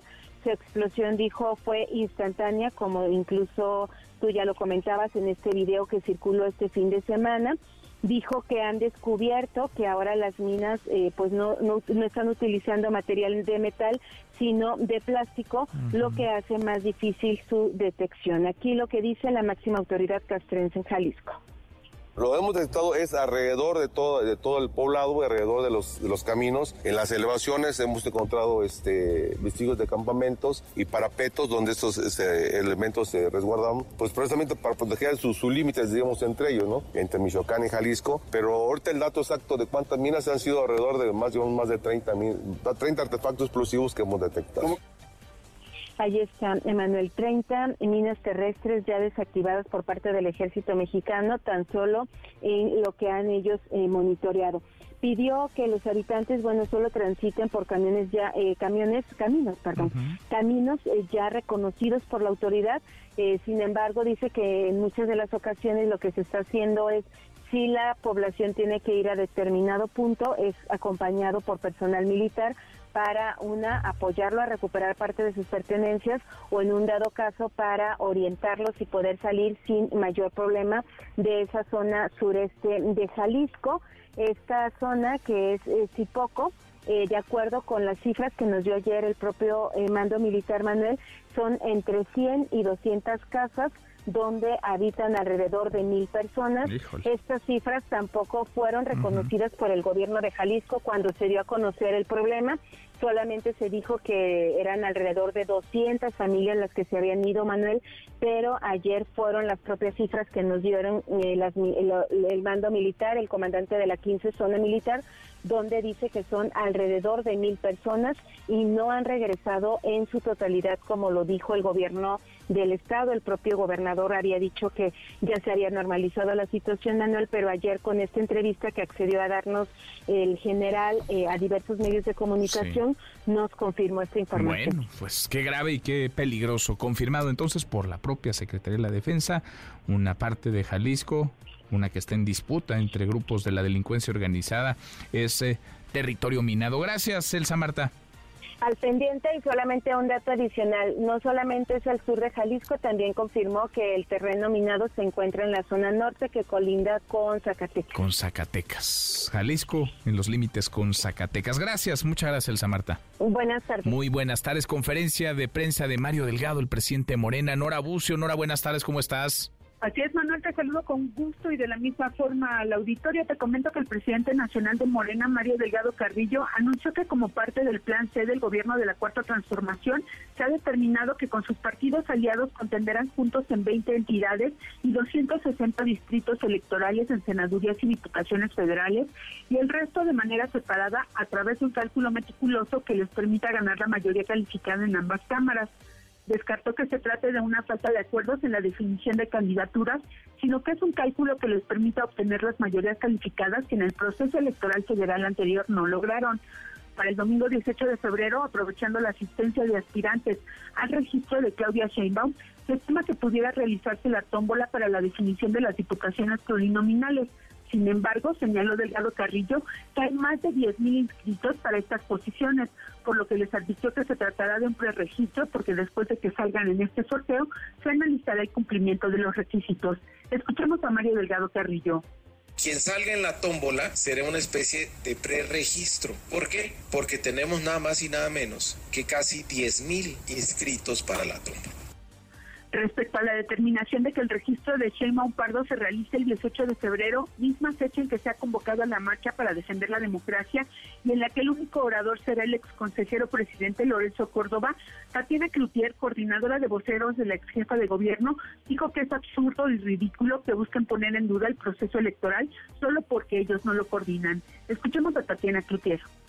Y algo más que ponen que también es medio absurdo y medio ridículo en esto es que piden y dicen que se deje ejercer ese derecho en libertad. ¿Sí? El 21 la gente fue y ejerció el derecho con plena libertad y no vemos por qué ahorita no. Parecería que para ellos la democracia se da, sí y solo sí, ellos la dirigen y la coordinan. La democracia y la libertad se dan, sí y solo sí, ellos ganan. La democracia y la libertad se da, sí y solo sí, tienes las siglas al lado tuyo. Y esto no lo cuestiona ni lo cuestiona el propio este Lorenzo. Y curiosamente también los colores que está utilizando la de enfrente son los mismos colores del INE y son los mismos colores a los que están llamando en la marcha y no oímos cuestionamiento al respecto. Manuel, la información. Gracias, eh, muchas gracias Nora. Muy buenas tardes. Muy buenas tardes. Entonces están definidas ya las listas, las listas de candidatos a diputados eh, en los próximos comicios. La lista de candidatos a diputados por Morena, Partido Verde y Partido del Trabajo se van a dar a conocer hoy. Será un buen regalo para algunos, para otros no, para quienes no alcancen candidatura. Este miércoles 14 de febrero, si a la tarde-noche se van a hacer públicas las listas de candidatos a diputados federales. Cruzamos la media hora con 35, pausa, volvemos, volvemos a más. Internacional. En un hecho sin precedentes, el Partido Republicano logró llevar a juicio político al secretario de Seguridad Nacional Alejandro Mayorkas, esto por la crisis migratoria que se vive en la frontera con México. Se trata de un movimiento político con el que se busca culpar al presidente Joe Biden de la crisis actual y dar puntos a Donald Trump y su campaña radical antimigrantes. Es la voz de Mark Green, congresista republicano. Desde que el secretario Mayorkas asumió el cargo, todos hemos visto cómo se desarrollaba la crisis sin precedentes en nuestras fronteras. Hemos visto el caos. Bajo el mandato del secretario Mayorkas, la Oficina de Aduanas y Protección Fronteriza ha informado de más de 8.5 millones de encuentros de migrantes en nuestras fronteras, incluidos más de 7 millones de arrestos en la frontera suroeste. El jefe del Comité de Inteligencia de los Estados Unidos, el republicano Mike Turner, informó sobre una grave amenaza a la seguridad nacional proveniente de Rusia y llamó a una reunión urgente con el presidente Joe Biden. Además, le pidió que haga pública toda la información relacionada con esta amenaza, pero la Casa Blanca calificó este llamado como una jugada política. Siga a Manuel López San Martín en redes sociales. Twitter, Facebook y TikTok. M. López San Martín. Continúa con la información con Manuel López San Martín en MBS Noticias. MBS Noticias con Manuel López San Martín. Continuamos.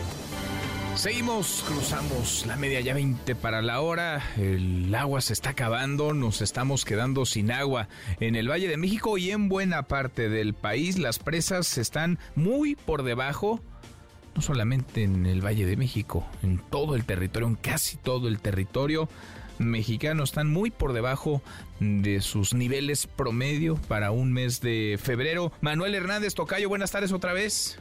Tocayo, te saludo con gusto de nueva cuenta a ti y a todo el auditorio. Y la crisis de agua en el país se agudiza, ya que las presas continúan bajando sus niveles y no se esperan lluvias en los próximos meses, de acuerdo con el reporte de la sesión informativa 1630 del Comité Técnico de Operación de Obras Hidráulicas. Citlali Peraza, directora del organismo de cuenca de aguas del Valle de México, detalló que del sistema Cutzamala se envían 7.997 metros cúbicos por segundo, de los cuales 4.839 son para la Ciudad de México y 3.158 para el Estado de México, teniendo un porcentaje de almacenamiento del 38.7%. Escuchemos. En total, el almacenamiento actual del sistema Cutzamala es de 303 millones de metros cúbicos. En lo que refiere a las precipitaciones pluviales en las presas del sistema Cutzamala, al 11 de febrero tenemos que no se registraron precipitaciones para la presa Valle de Bravo, para la presa El Bosque, tampoco es alentadora, ya que de acuerdo con Daniel Arriaga, encargado de la subgerencia de hidrología operativa de la Conagua, las presas están presentando una reducción importante en su almacenamiento. Escuchemos. Este volumen representa el 50% de llenado con respecto al volumen máximo que pueden almacenar estas 210 presas, que la línea color roja muestra el almacenamiento promedio histórico a la misma fecha, que es de 86.525 millones de metros cúbicos. Y como se comentó anteriormente, esto representa un déficit del 26%.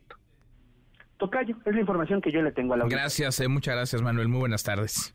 Excelente tarde. Es eh, Manuel Hernández, así andan las cosas en las presas, así los niveles mm, de agua en muchas de ellas, muy por debajo de lo que tendría que ocurrir, porque son muchos los factores, porque no se ha hecho lo suficiente, porque no se ha invertido en infraestructura, porque hay un montón de fugas y porque también se nos ha pasado la mano, porque también hemos sobreexplotado los eh, mantos acuíferos, porque hemos eh, terminado con las zonas verdes, con los bosques, con las eh, laderas, el desabasto se siente ya más allá de la Ciudad de México. Juan Gabriel González, Juan Gabriel, buenas tardes. ¿Qué tal, Manuel Auditorio? Muy buenas tardes. Autoridades estatales y municipales, así como partidos políticos y diputados mexiquenses, se sumaron a la alerta por la escasez de agua que se agudizará en las siguientes semanas en el Estado de México, producto de la sequía en el sistema Cutzamala que abastece del vital líquido a 15 municipios del Valle de México y del Valle de Toluca. La crisis ya fue tema de discusión y debate en la legislatura local, donde, donde en la sesión de ayer martes los diputados de oposición emplazaron a las autoridades federales y estatales de la Cuarta Transformación a dar salida urgente y efectiva a la catástrofe, así le llamaron, hídrica que se avecina. Mientras el diputado del PAN, Gerardo Lamas Pombo, demandó una planeación estratégica eh, entre Federación, Estado y municipios para atender la sequía de este 2024, la diputada de Movimiento Ciudadano, Juana Bonilla, pidió comparecencia del secretario de Agua, Pedro Moctezuma Barragán, ante el Congreso local para que explique las acciones del gobierno del Estado para enfrentar el problema. Por su parte, el legislador Max Correa, a nombre de Morena, exigió la creación de una fiscalía especial para combatir el huachicoleo de agua en municipios donde se explota y se vende el vital líquido sin ordenamiento legal y con la complicidad de autoridades locales o de los comités de aguas independientes. Así la voz de los diputados. No podemos ser omisos a la necesidad de la población de los 125 municipios que batallan por acceder al agua y quienes se han visto obligados a pagar por pipas para tener acceso a la misma. Y este problema ya alcanzó al Estado de México y a sus municipios. Y el punto de acuerdo es justamente para solicitar la comparecencia del secretario del agua. Para que establezca una fiscalía especializada contra la sustracción de los recursos hídricos sin autorización, concesión, licencia o permiso expedido por una autoridad competente por su parte, municipios como Ecatepec, el más poblado del estado y el más afectado con los cortes y reducciones del sistema Cutzamala, ha activado un plan emergente para la distribución de agua en pipas mediante la sustracción racional de pozos, informó Eli Hernández, director del organismo de agua de este municipio. Aquí sus palabras. Derivado de la disminución de los niveles de las presas del sistema Cutzamala, Ecatepec, entre muchos otros municipios, pues han sido eh, afectados precisamente por la disminución de caudal. Trabajar con la ciudadanía en la repartición de agua en pipas, en el diseño y revisión de las tuberías de agua potable para hacer sectores más pequeños. Estamos trabajando para que eh, se terminen de echar a andar los pozos que el SACMEX, el sistema de agua de la Ciudad de México, va a dejar trabajando aquí para Ecatepec. Son cuatro pozos pues así la alerta Manuel entre las autoridades y diputados en el Estado de México por el tema de la sequía en la entidad. Pues sí, un debate creciente más allá de la capital, cada vez en más entidades. Gracias, eh, muchas gracias Juan Gabriel. Pendientes, buenas tardes. Muy buenas tardes, no hay agua, falta el agua, faltará más todavía porque Vaya, estamos lejos de la temporada de lluvias. Sí estamos en el proceso electoral, estamos con las elecciones a la vuelta de la esquina. Todo ese cóctel se mezcla. Rocío Méndez, más de la mañanera. Rocío, buenas tardes, ¿cómo te va? ¿Qué tal, Manuel? Muy buenas tardes. Por lo pronto, confirmarte que la capital de la República, el Estado de México y el gobierno federal dicen actuar de manera coordinada ante el desabasto de agua en zonas del Valle de México. Escuchemos al presidente Andrés Manuel López Obrador. Se está trabajando, se están reparando equipos de pozos para extraer agua. Se está haciendo entre el gobierno de la ciudad, el gobierno del Estado de México y Conagua ya se están perforando nuevos pozos para tener agua en el corto plazo. Se tiene un plan también de mediano plazo para que no falte el agua ni en la ciudad ni en el Estado de México. Cuando se construyó el nuevo aeropuerto sí se demostró que existe ese acuífero pero no se trata de traer agua, se trata de que se vaya orientando el desarrollo urbano a donde hay agua. ¿Y de dónde se va a traer agua? De esa zona. Ahí se están perforando pozos, ahí hay agua suficiente y esa agua va a ayudar. Y lo otro es hacer un acuerdo con el Estado de México, Hidalgo, la ciudad, para aumentar el abasto. Invertir en la reparación de las líneas de conducción sin embargo, Manuel, el primer mandatario, acusó un perfil político detrás del reclamo de falta de agua.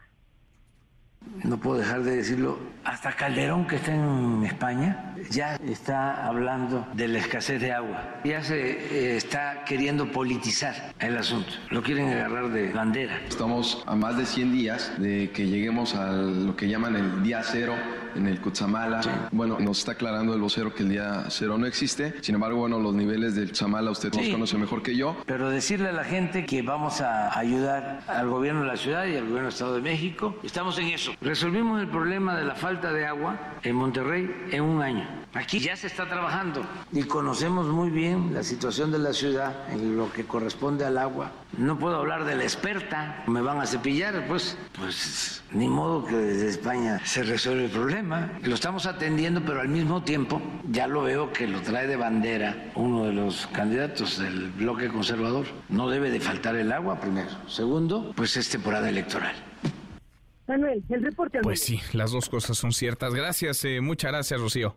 Buenas tardes. Muy buenas tardes. Es temporada electoral y todo se politiza de por sí, pero falta el agua. Si no faltara, no sería tema de conversación. La hora con 48. Pausa, volvemos, volvemos, hay más. Redes sociales para que siga en contacto: Twitter, Facebook y TikTok. M. López San Martín. Continúa con la información con Manuel López San Martín en MBS Noticias. Ya estamos de regreso. MBS Noticias con Manuel López San Martín. Continuamos. MBS Deportes con Memo Schutz. Querido Memo, Memo Schutz, qué movido anda el mundo de los deportes. Soy más allá de lo que ocurre en la cancha, en el terreno de juego. ¿Cómo estás, Memo? ¿Cómo estás, querido Manuel? Pues eh, conmocionado, ¿no? Porque en que un lapso de par de horas, eh, noticias de tragedias, de tragedias. El, primero, la del fallecimiento de Diego Chávez, el famoso Puma, como le conocen, jugador de Bravos de Juárez, que inclusive llegó a tener minutos eh, el 28 de enero, todavía ante el Atlas, cuando cayeron dos por uno.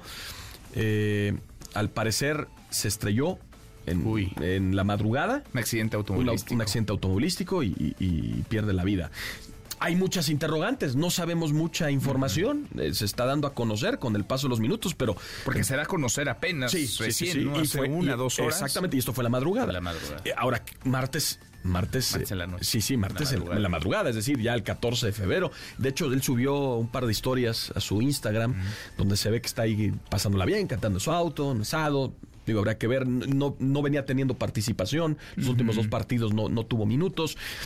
Son muchas cosas. Lo que sí es una tragedia, eh, ojalá encuentre pronta resignación, sus, familiares, amigos, eh, el fútbol mexicano, ¿no? sus compañeros. Tenía 28 años de edad. Híjole. 28 años de edad y él, jugó con el Necaxa, por cierto jugó con el Necaxa, eh, se debutó con el Veracruz, pasó por el Necaxa también, del equipo de tus amores, pero, pero era un jugador con muchas facultades y, muy joven, lamentablemente 28 años de edad.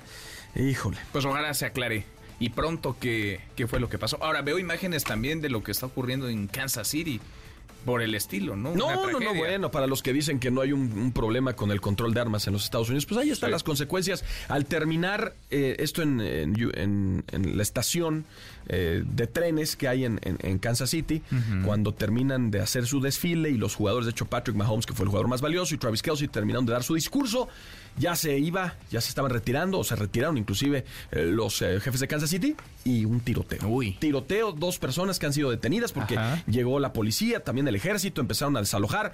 Eh, parece que hay hasta 10 o más personas lastimadas, con heridas. Porque es un, es un evento, es un desfile al que van miles de miles personas. de personas, tío. Toda la ciudad de Kansas City pues está por ahí. Pues no sabemos la gravedad, no sabemos la gravedad, los digo, los, los, mandaron a un hospital, pero pues es esto puede ser también con tintes de tragedia. Híjole, híjole. Bueno, pues vaya que tendrán mucho que platicar. Memo, hay fútbol, las Chivas hicieron lo suyo. Las Chivas ayer hicieron lo suyo y podrían enfrentar al América en caso que, del, que el América derrote hoy al Real Estelí. tendría que ganar, ¿no? Bueno, pero van perdiendo 2-1. Primero tienen que jugar el partido y a ver si a ver si lo ganan. Y Pumas frente a Atlas, partido adelantado de la jornada nueva. Ya sabes que adelantamos los partidos para el Día del Amor y la Amistad hay mucho fútbol. Es una pachanga, unos van en la jornada 4, otros en la 5, otros ya van a terminar, en fin. Sí, sí, sí. Bueno, en cinco minutitos los Gracias, Manuel. Gracias, muchas gracias. Es Memo Shoot. Se quedan en cinco minutos con el mejor programa deportivo de la radio, MBC Deportes. Ya mero nos vamos, revisamos lo último en la información. En tiempo real. Diputados de Movimiento Ciudadano van con 11 iniciativas eh, del presidente López Obrador. De México. Tercer microsismo del 14 de febrero, magnitud 1.5 en Álvaro Obregón. El pleno de la Corte discute ir a juicio político contra Samuel García. La consejera del INE, Carla Humphrey, reconoce violencia electoral en aumento. Con esto cerramos, con esto llegamos al final. Gracias. Muchas gracias por habernos acompañado a lo largo de estas dos horas. Se quedan con MBC Deportes. Nos vemos como todas las noches a las 10 por ADN 40. Y acá nos encontramos mañana, mañana que será tarde de jueves. Ya casi es viernes. Pásela, pásela muy bien. MBS Radio presentó Manuel López San Martín en MBS Noticias.